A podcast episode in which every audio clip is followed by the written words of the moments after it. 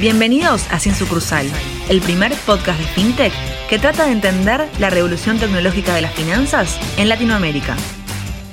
Bienvenidos nuevamente a Sin Sucursal, el programa que profundiza en los conceptos FinTech junto con sus máximos referentes. Mi nombre es Ignacio Schmidt y como siempre me acompañan Felipe Cuserou, Hernán Corral y Julieta Han. Y hoy entrevistamos nuevamente a Manuel Baudrois, fundador de Bitex. En la primera parte Manuel nos contó un poco todo lo que fue el origen de Bitcoin y las bases de su funcionamiento. Hoy la idea es que charlemos un poco más de cómo eh, revolucionó la industria y las perspectivas a futuro que hay para este eh, gran producto. Así que ya, ya largamos directo con Manu. ¿Cómo estás, Manuel? Muy bien, acá andamos este, encerrados, este, trabajando mucho por suerte. Qué bueno, qué bueno, me alegro. Che, y ya arrancando eh, con, las preguntas nuevamente, con, el nuevo round de preguntas de Bitcoin. Si, vos tenés que ponerte a pensar, ya hablamos un poco de qué era y, de, las billeteras, distintas características del mercado de Bitcoin, pero si, tenemos que ir a lo que es la mayor ventaja para vos de Bitcoin, ¿qué dirías que es? Para mí tiene que ver con el hecho de tener, digamos, una tecnología descentralizada, que es pública y por la cual no hay que pedir permiso para ser utilizada, ¿no? Em, el hecho de, una manera, plantear, digamos, todo el esfuerzo que está haciendo en FinTech, sobre todo, ¿no? Para que lo que es inclusión financiera, mejorar la experiencia, em, entender, digamos, ponerse en los pies del, consumidor y, desarrollar mejores productos, eso está muy bien y es algo que hay que hacer, pero está limitado por lo que yo llamo el 1X de la, digamos, la limitante regulatoria local, ¿no? Y básicamente Bitcoin y cripto en general eh, te permite, multiplicar por 100 el potencial de eso. Básicamente porque estás empezando a hacer servicios financieros sin la limitante regulatoria eh, local y pudiendo empezar a conectar eh, con temas que trascienden justamente eh, lo que vos podés producir en el país, ¿no? Y al ser descentralizado, ahí es donde, digamos, esas eh, fronteras que se empiezan como a, desaparecer, de repente hay un montón de posibilidades que son, antes eran inimaginadas, eh, que de repente empiezan a traer productos mucho más, más justos, transparentes, Em, y, posibilidades. Yo creo que, las cosas más interesantes es cómo empezás a interconectar pedacitos de tecnología o de código o de experiencias eh, y te generan un nuevo sistema financiero eh, en sí, ¿no? Em, entonces, digamos, esta, esta, apertura para poder crear eh, de manera abierta y públicamente, ¿no? Con, creo que todo el tema de que sea open source también es muy importante porque le da muchísima más seguridad también. Es una de las cosas que más me, emocionan a mí, por lo menos, ¿no? Y por lo cual estoy metido en esto y trabajando eh, activamente en este tema. Parece que el cielo es el límite o más, ¿no? Como que las ventajas parecen millones. Y, Esto te permite... y hablamos... Disculpa que te interrumpa. Esto te permite, digamos, generar un, medir un poco eh, a soñar, ¿no? Pero eso te permite crear un sistema financiero interplanetario, básicamente. empieza a borrar, digamos, esa...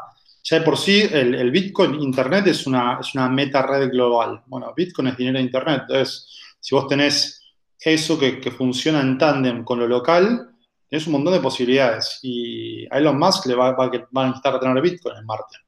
Eh, porque ¿de quién es Marte? ¿no?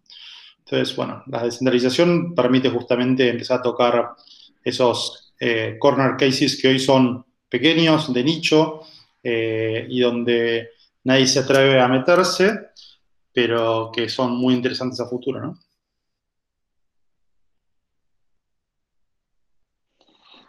Lo que me contás, o sea, realmente me vuela la cabeza. Me imagino eh, realmente teniendo como una bolsa interplanetaria con Marte de repente.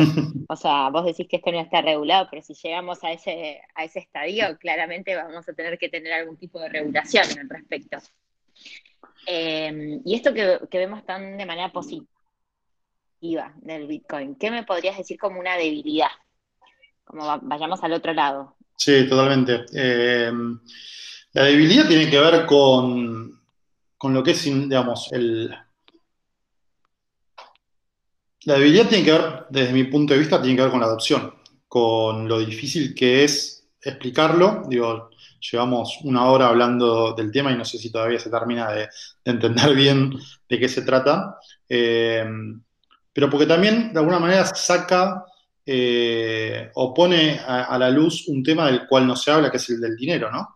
Eh, muchas veces uno habla de, ok, de, las monedas fiduciarias y la gente sigue pensando que hay, no sé, oro respaldando el peso o el dólar, ¿no? Eh, entonces, hay un montón de desinformación y damos muchas cosas por sentadas y justamente creo que la, dificultad que tiene el Bitcoin es que, por un lado, técnicamente es apasionante y, te dan ganas de aprender, pero es, complicado de entender. Eh, usarlo no es fácil, como no hubiese sido fácil usar Internet en los, 80. Eh, y empieza, digamos, eh, a, a, traer ciertas preguntas que a la gente le incomodan, ¿no? Y la gente es amante del status quo, ¿no? Entonces, creo que la mezcla de esas, de esas cuestiones son lo, más difícil o lo peor del Bitcoin desde mi punto de vista. No, no eh, traigo a la mesa cuestiones de, digamos, de ilícitos y eso porque realmente es parte de la mala prensa que tiene, que no es, no justifica en absoluto, digamos, eh, porque no está justificado básicamente, eh, porque para el caso el, dinero en efectivo se utiliza mucho más para ilícitos que el, que el Bitcoin, eh, pero sí, el tema, digamos, lo peor del Bitcoin es, o de las criptomonedas, del ecosistema DeFi, para englobar todo, es la dificultad de, utilizarla, ¿no? Y ahí hay que trabajar. Buenísimo, Manuel. Y ahí yo eh, estás bueno planteando cómo veías el tema de, los pros y los contras que tiene actualmente. Eh, si yo voy a la realidad de hoy, ¿no? y tengo bitcoins, te hago dos preguntas, digamos. La primera es, ¿qué puedo comprar hoy con un Bitcoin? ¿Está? Eh, y si vos lo ves que el Bitcoin va a ser una moneda de cambio o va a ser un instrumento de inversión, ¿cuál es tu posición respecto a eso? A ver, el Bitcoin hoy, digamos, lo veo mucho más parecido al oro, eh, como un resguardo. Es como, es raro porque, digamos, inicialmente empezó como si fuese un, sistema de pagos peer-to-peer, ¿no? Eh, desintermediado. Eh, hoy para hacer eso es, malo, principalmente porque es lento y es caro. Es muy seguro. Entonces, para, para hacer un pago peer-to-peer de un dólar no te sirve. Eh, pero tenés otras tecnologías como Lightning Network, que son la capa 2 de Bitcoin, que eso funciona muy bien. Eh, pero si querés hacer una transferencia de mil dólares, un millón de dólares o 100 millones de dólares, es muy bueno, es muy seguro. Eh, entonces, depende cuál es el, caso de uso. Eh, yo creo que la killer app de Bitcoin para mí es el tema de remesas, definitivamente. Pero el, y, el, y, como resguardo de valor. Y el resguardo de valor, vamos a decir, bueno, ok, pero tiene una volatilidad muy grande en su precio. Sí, creo que es resguardo de valor contra eh, las manipulaciones de los gobiernos y de los estados. ¿ok? Entonces, eh, es más como un, salvavidas contra eh, la política, por así decirlo, ¿no? De, tener una especie de oro digital, que sabes que no es de, ningún Estado en sí. Eh, y no estoy politizando ni, mucho menos, digamos, simplemente como es, bien fáctico. Y para mí el, caso de uso tiene que ver, por un lado, ese, de decir, ok, este es un activo que si la gente lo adopta y, digamos, un poco la performance pasada demuestra que la gente lo viene adoptando, aunque todavía es, una cantidad de gente, digamos, el público que lo, que lo usa es, es poco, se estiman entre 60 y 100 millones de personas a nivel global. Eh, pero si eso, digamos, sigue aumentando, realmente podría, si querés, destronar al oro y ser un oro 2.0. Pero lo más interesante de esto es plantearse como un protocolo de transmisión de valor, como un set de reglas que te permiten de alguna manera ponernos de acuerdo entre personas que no nos conocemos y que no confiamos entre sí, ¿no? Y todo, digamos, una, realidad económica eh, entre incluso sujetos no humanos que puedan empezar a utilizar esta tecnología, ¿no?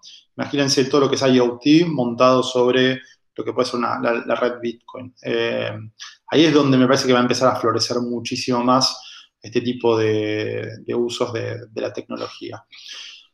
Em, me gustó, eh, Manuel, mucho el paralelismo que hiciste, sobre todo entre lo que, lo que decías del Internet y, el Bitcoin. Ahora, yo cuando, cuando me pongo a pensar, y, también si uno se, va a lo que es la historia de la innovación y, el origen del Internet, tiene casos de tecnologías open source como lo que fue el Internet, eh, eh, que, que, terminaron de alguna forma tomando todo, o tiene casos también, por ejemplo, Linux, que tomó como una parte del mercado. ¿Vos crees que el mundo está eh, listo para desligarse los intermediarios? ¿O ves como la Bitcoin va a ocupar una, parte del mercado, pero no va, no va a llegar al punto de que eh, haya transacciones peer-to-peer en todo el mercado sin intermediarios? ¿Llegaremos al punto de desligarnos completamente los intermediarios eh, para, vos, según tu muy, muy, muy, buena pregunta y muy acertado tu comentario. Linux como sistema operativo que utilizamos en una computadora es un segmento del mercado, pero todos los sistemas, digamos, toda la tecnología que usamos hoy en día opera sobre Linux, en verdad. Entonces, creo que Bitcoin puede llegar a, jugar ese rol. Va a estar ahí y no nos vamos a dar cuenta que lo estamos usando. Creo que ahí, digamos, tiene un potencial muy grande de, uso. Eh, hay que ver, digamos, hay que ver también si la tecnología en sí eh, sigue, ¿no? O sea, el, el, inicio de Internet era otra cosa de lo que es hoy. Eh, inicialmente Internet era muchísimo más descentralizada de lo que es hoy. Eh, quizás sale un Bitcoin 2 o algo superador, ¿no? Entonces, eh, creo, que lo importante acá es ir acompañando una ola que tenga un cambio de paradigma en, cuanto a cómo se pueden hacer las cosas. No es, el fin me parece que no es el Bitcoin como activo en sí, es más bien todos los cambios que traen aparejados y todas las posibilidades que surgen. desde mi punto de vista, por ejemplo, es mucho más interesante lo que está sucediendo en cuanto a, desarrollo tecnológico y las posibilidades que surgen de plataformas como Ethereum que de Bitcoin. Pero ojo, Bitcoin hace una sola cosa y la hace muy bien, que es resguardar valor de manera escasa, tener, digamos, escasez digital, que no es poco, ¿no? O sea, el, gran problema de la era digital es justamente poder tener, digamos, eh, cosas que, no sean reproducibles. Y eso Bitcoin lo hace muy bien. Eh, y, de repente Ethereum como, plataforma te permite empezar a tener una especie de, bloques de Lego eh, que te permiten empezar a construir cosas de manera mucho más plástica, no con, quizás no tanta seguridad, esa, plasticidad te da menos seguridad, ¿no? Pero creo que hay una especie de, nuevamente, ahí va a haber un ecosistema eh, de diferentes blockchains y criptomonedas funcionando. Lo que sí veo que para mí, digamos, lo que más valor tiene son las redes públicas y abiertas, como es Internet. Eh, nadie puede salir a defender que una, red casera es mejor que Internet. O sea, no, hay, no hay posibilidad. En todo esto que venís comentando, ¿no? Entiendo que, esto del cambio de paradigma y el cambio eh, de de acompañar la ola de, innovación. Te, pregunto, ¿por qué Facebook querría tener su propia criptomoneda eh, con Libra y, no subirse a esta ola de, Bitcoin? O sea, ¿qué, crees que le ve como ventaja? Porque la pueden controlar por los stakeholders. Eh, digamos, a ver, Dave Marcus, que es el que, el que está liderando Libra, digamos, se, topó contra un problema el año pasado cuando lanzaron, que era justamente tener una, stablecoin centralizada. Que si lo hubiesen hecho sobre Bitcoin, el problema no lo tenían. Justamente porque, digamos, a Libra lo llamaron por teléfono, a Bitcoin lo están llamando por teléfono y todavía no atiende nadie, ¿no? Eh, y ese es el, poder, digamos, el, tema, digamos, Facebook necesita tener como ese control sobre, sobre la tecnología, me parece. Em, porque es mucho más digerible también, es mucho más eh, fácil eh, de, de, sumar a empresas, eh, incluso como Mercado Pago en su momento, a que se sumen a esa, a esa federación, ¿no? Eh, porque es más fácil de explicar y es más fácil de explicar a futuro qué va a pasar con eso en algún punto, porque vos manejas el código de manera directa. En el caso de Bitcoin es, no digo que salvaje, pero hay, una comunidad global de personas que están desarrollando eso con un, objetivo muy, muy claro, ¿no? que es justamente crear un, sistema descentralizado este, de transmisión de valor. Eh, es, interesante porque, por ejemplo, ayer Reddit salió a, anunciar que están lanzando eh, un sistema de, eh, de, de, recompensas para lo que son las comunidades de, de mm, Fortnite y, la parte de cripto, donde van a estar pagándole a los eh, productores de contenido sobre tokens que funcionan sobre Ethereum. Entendieron todo, entendieron que necesitaban una tecnología descentralizada eh, para generar un, token tipo RC20 que se llaman, para justamente empezar a generar valor y recompensar a los que crean básicamente el valor de la red. Eh, yo creo que, digamos, incluso volviendo un poco a lo de Facebook, Facebook ni siquiera necesitaba una tecnología de una criptomoneda ni de blockchain. O sea, es una base de datos. Y de hecho, Libra es una base de datos centralizada. Creo que lo que hicieron fue tratar de subirse más a una ola eh, y, plantear un, caso de uso donde estaba eso como para generar eh, innovación, pero no, la verdad que yo personalmente no le, no le, no, le, le, veo mucho futuro porque eh, es Facebook y todo el grupo de empresas que están participando, ¿no? Entonces, ahí tenés a un quinto de los navegadores del mundo, ya tenés acceso en un clic, ¿no? Eh, pero pero me parece un poco limitado en cuanto a las posibilidades futuras de eso, ¿no? Eh, entonces, nada, ese es un poco mi mistake en el tema. Ahí es como que está diciendo, o sea, están sacando a los intermediarios actuales para poner nuevos intermediarios, digamos. No, no, no es que no es intermediarios, básicamente, que tendría que ser una de las ventajas del Bitcoin. Está, está, muy bueno el punto. Y yo acá eh, te quería preguntar en base a esto, es, eh, ¿vos ves que pueda el Bitcoin o alguna otra criptomoneda eh, reemplazar a, una moneda fiat, a una moneda fiduciaria? O sea, acá para que todos entiendan, una moneda fiduciaria es las monedas que emiten los estados, ¿no? Como el peso, el dólar, el, euro, etcétera. Em, si ves que eso puede pasar y ves, si ves algún país que esté cerca de que esto pase, donde esté más avanzado, eh, ¿cómo es tu, reflexión al respecto? Eh, Creo que el país que vaya a adoptar el, Bitcoin o una criptomoneda pública y abierta va a tener un, hedge muy grande por sobre el resto de los países. Principalmente porque va a empezar a tener, digamos, una experiencia sobre algo que, el resto de los países no tienen, ¿no? Lo que sí está sucediendo, y no sé si va a pasar, digo, para hacer, puede llegar a pasar en países muy del borde, como islas del Caribe, eh, o, países que están realmente presos del sistema de corresponsalías bancarias, por ejemplo. Eh, o en Marte, capaz. O en Marte, totalmente. Eh, pero realmente, eh, digamos, en, mi experiencia en Vitex, yo tuve la, posibilidad de hablar con muchos bancos centrales y, todo, y, mm, en general acá y en, todos los países pasa lo mismo. hay una especie de, digamos, de grupo que controla el comercio internacional, que son los bancos corresponsales, ¿no? Eh, y para un banco grande no es un problema, pero para un banco chico o un país chico, realmente es un problema porque está desconectado del mundo. Siempre necesita, digamos, está intermediado, siempre.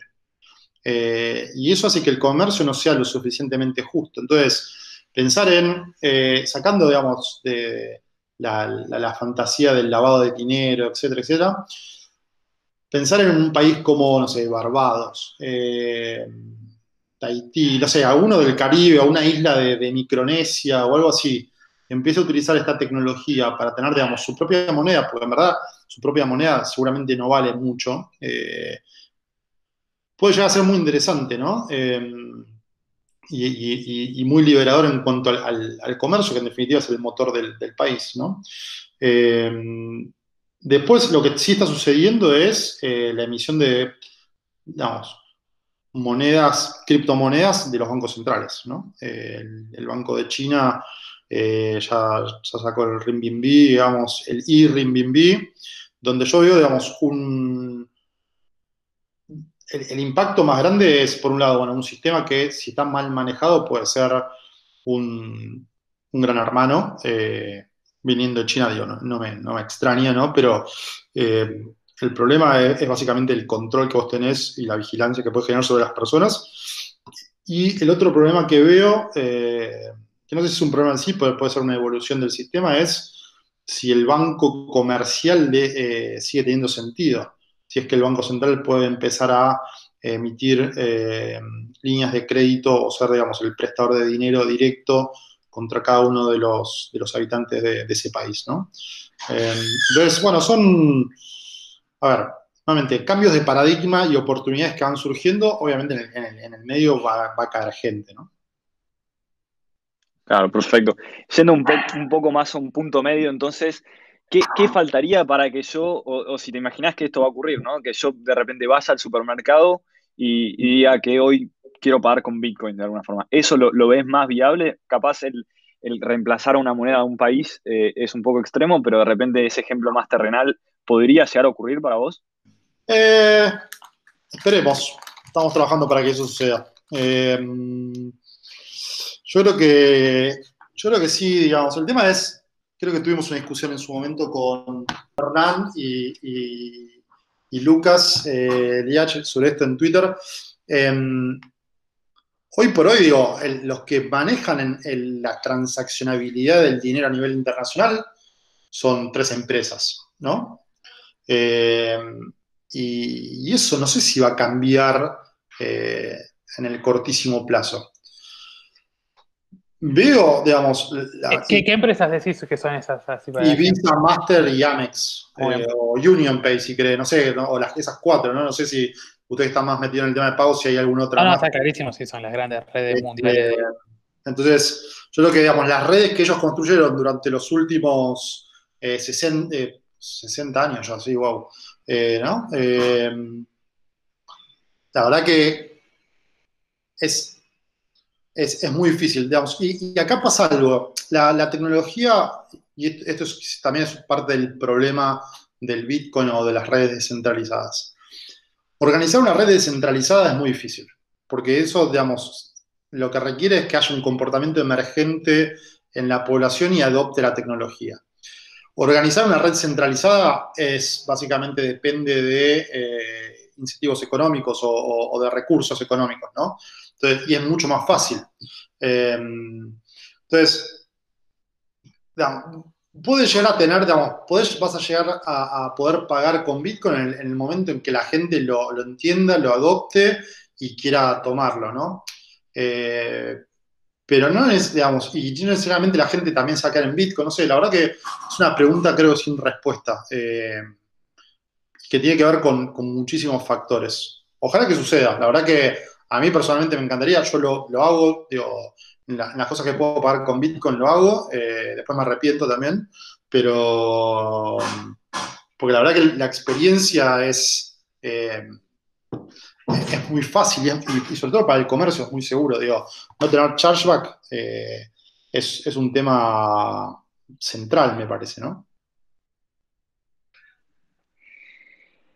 Y en esto que decís, del valor que pueden llegar a tener, em, o sea, una red descentralizada que, los usuarios decían adoptarla por sí sola, eh, ¿vos dirías que, eso es uno de los mayores logros de Bitcoin o qué, qué es lo que dirías que es el mayor logro hasta el momento, desde que se creó, desde que su inicio? Que la gente aprenda sobre el dinero. Eh, educar a la gente creo que es el mayor logro. Eh, educar a la gente en tecnología y en, finanzas, si querés. Eh, Cuando hablas de la gente, ¿de quién hablas? De cualquiera que quiera aprender. porque básicamente, al ser algo que está ahí, digamos, disponible para cualquiera y que de alguna manera está trayendo a, una, digamos, trayendo a un primer plano ciertos aspectos eh, sobre, sobre cómo funciona el mundo, creo que es, eh, es muy interesante porque básicamente, a ver, si no, muchas veces nosotros vamos, viste, como con el caballo con las, eh, no, sé cómo se llaman, este, la, visera, viste, mirando para adelante. Las ojeras. Las ojeras. Y no vemos lo que está pasando en el costado. Y, o mejor dicho, voy, a hacer una, analogía un poco más filosófica. Eh, cuando, cuando, Sócrates habla de la alegoría de la caverna, ¿no? que te muestran las figuras que, se proyectan y todo, pero en verdad después hay un mundo afuera, vivimos un poco así, ¿no? Eh, aún en el siglo XXI. Y creo que, digamos, todo lo que tiene que ver con finanzas y dinero eh, son cosas que tomamos por sentadas, ¿no? Y creo que, digamos, lo más interesante es poder de repente em, empezar a hacer un montón de preguntas y empezar a acceder a una tecnología que te permite hacer otras cosas diferentes a lo que la tecnología legacy te, permite hacer. ¿no? Em, yo creo que ese es uno de los grandes beneficios. El próximo beneficio va a ser, que es en el cual, digamos, estoy trabajando básicamente, es poder entregar el potencial de la tecnología, que todavía creo que todavía no, se, logró este, hacer un delivery sobre eso. ¿Y qué sería el, entregar el potencial de la tecnología? Perdón, Bueno, de alguna manera es, por un lado, dar el, acceso, digamos, tiene que ver con, el, poder acceder, ¿no? Eh, y empezar a entrar en contacto con eh, servicios, productos que eh, solo son posibles, o de esta manera al menos, eh, y con ciertas condiciones son posibles a través de este tipo de tecnología. ¿no? Que, a ver, nuevamente, uno crea a partir de lo que conoce, ¿no? entonces, muchas cosas tienen que ver con productos que ya conocemos, ¿no? no sé, créditos, pagos, eh, hipoteca, lo que sea. Entonces, pero es, un poco reescribir, eh, creo que tiene que ver mucho, o sea, la gran revolución acá tiene que ver con el acceso. O sea, si vos podés darle a alguien un crédito con menores condiciones sin ver cuál es el tema, digamos, de tu verás y, y empezás a reescribir todo el tema de identidad, por ejemplo, identidad descentralizada es un re tema que esta, tecnología puede empezar a, traer beneficios eh, muy tangibles en el, mediano plazo, ¿no? Em, empezar a armar, digamos, sistemas de scoring en base a si las personas son inherentemente buenas y no inherentemente malas, ¿no? Eh, entonces, bueno, no, hay, hay, hay, varias cositas que, se pueden ir trabajando. Buenísimo, buenísimo, Manuel. Em, Volviendo un poco a lo que hablamos el otro día en la parte de la generación de los bitcoins y cambiando un poco el ángulo de, lo que veníamos hablando eh, con todo este tema de la generación de bitcoin y tener muchos servidores para, eh, para que esto suceda, eh, ¿cómo ves el aspecto este de si el bitcoin es sustentable a nivel ecológico, ¿no? con, todo lo que consume de energía? Em, ¿cuál, es tu opinión al respecto de eso? A ver, las principales fuentes de generación de, de la, principales fuentes de, energía que utiliza el Bitcoin son fuentes eh, renovables. Eh, principalmente porque lo que hacen es aprovechar el surplus energético que se fabrica, que se genera, mejor dicho, eh, y, que en general no llegan a las redes de distribución. Entonces, por ejemplo, en Paraguay van y, y, se colocan al lado de las represas de Itaipú, donde no hay nadie, y es un montón de energía que se produce pero que no se distribuye, ¿no? Y esto pasa en, varios lugares, en, Canadá, en, Islandia, en China, eh, incluso, bueno, acá en, Argentina también, ¿no? Obviamente que no todo, no todo el consumo, digamos, de electricidad que, utilizan los mineros es de energía renovable, pero una gran porción sí. Igualmente, digo, a ver, cuando uno dice gasto de energía, ese, vos estás invirtiendo energía en resguardar valor.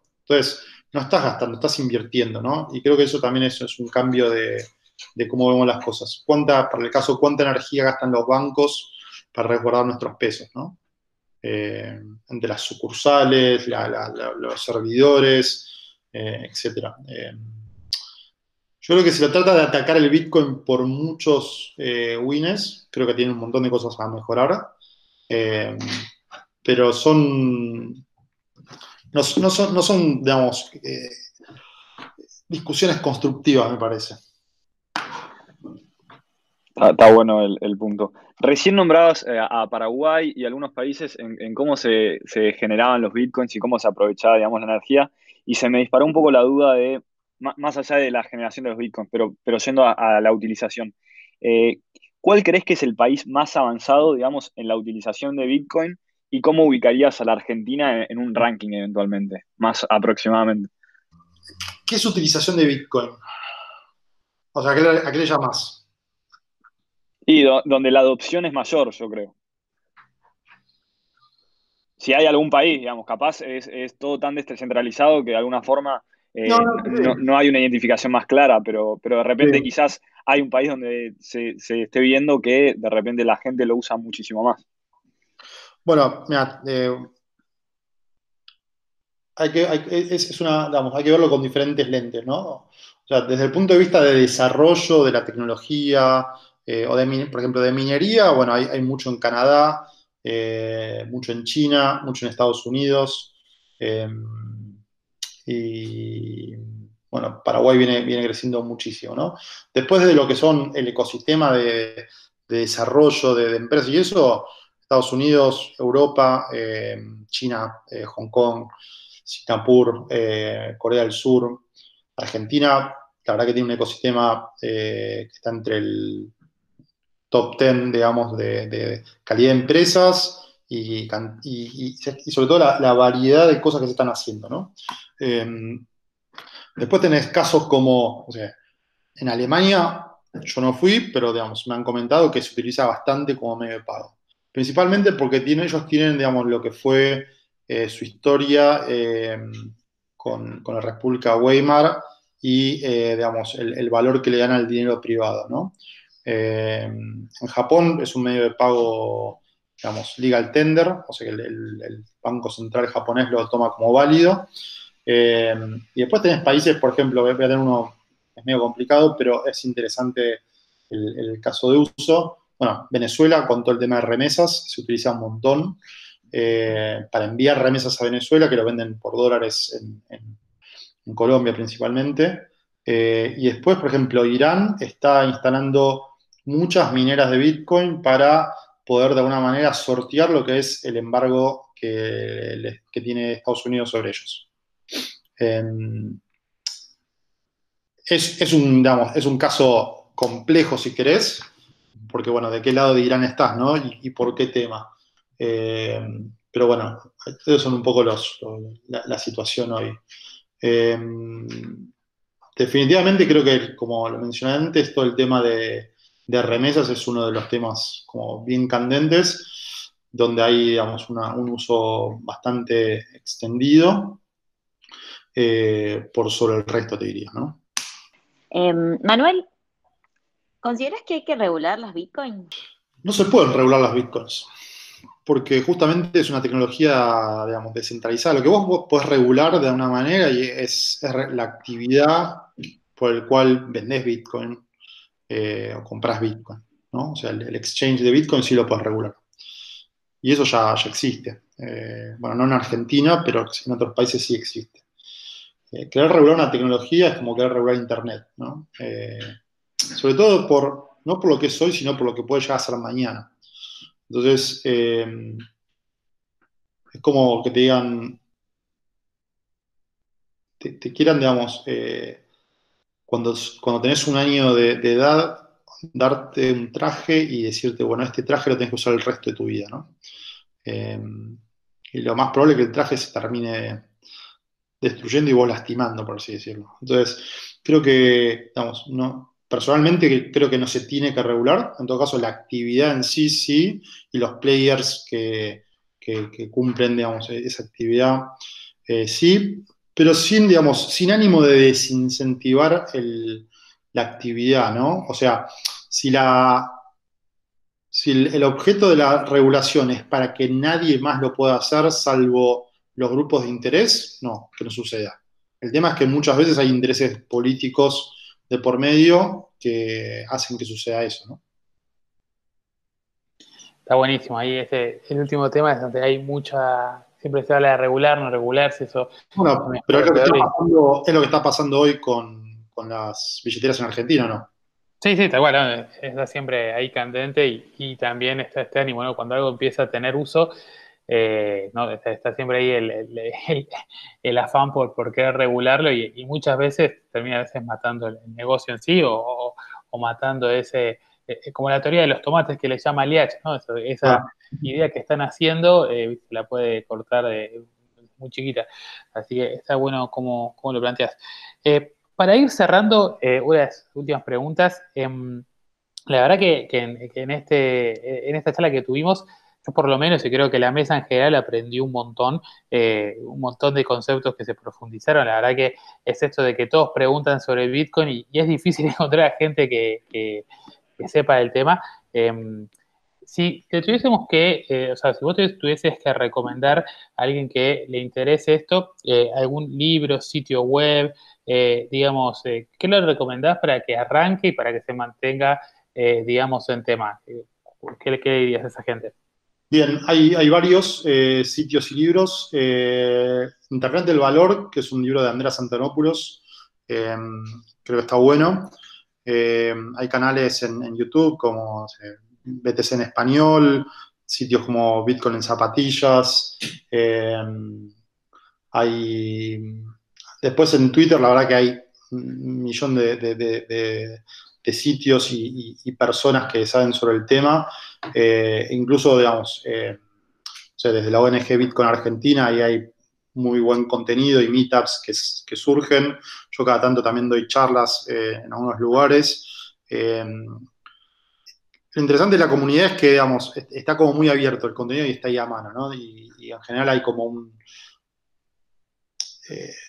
como se dice, la, gente está constantemente eh, educándose entre sí, eh, y eso es una de las cosas más también eh, muy lindas que tiene, ¿no?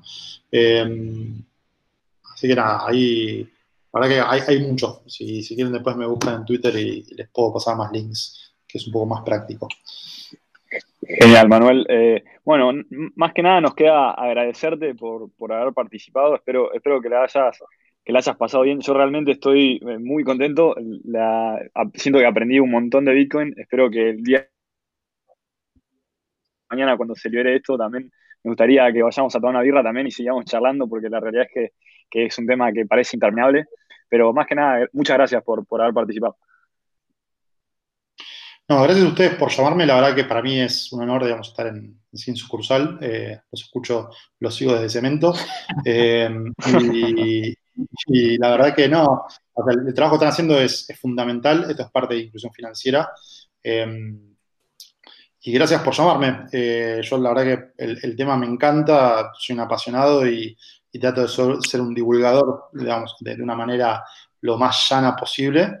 Eh, y bueno, gracias por invitarme y estoy deseoso de ver esa cerveza. Dale, perfecto. Te, tenemos grabado diciendo que, que, estás, así que te vamos a hacer cumplir. Bueno, esto fue todo la segunda parte de Bitcoin con Manuel Baudrois. Si quieren saber más, lo pueden seguir en las redes, eh, digo fonéticamente el Twitter, arroba mbaudroid. O pueden seguir enterándose de nuestras novedades eh, que vamos a estar eh, posteando en las redes, en Instagram arroba sin sucursal o en Twitter arroba. Muchas gracias nuevamente por acompañarnos, espero que lo hayan disfrutado y saludos, nos vemos la próxima.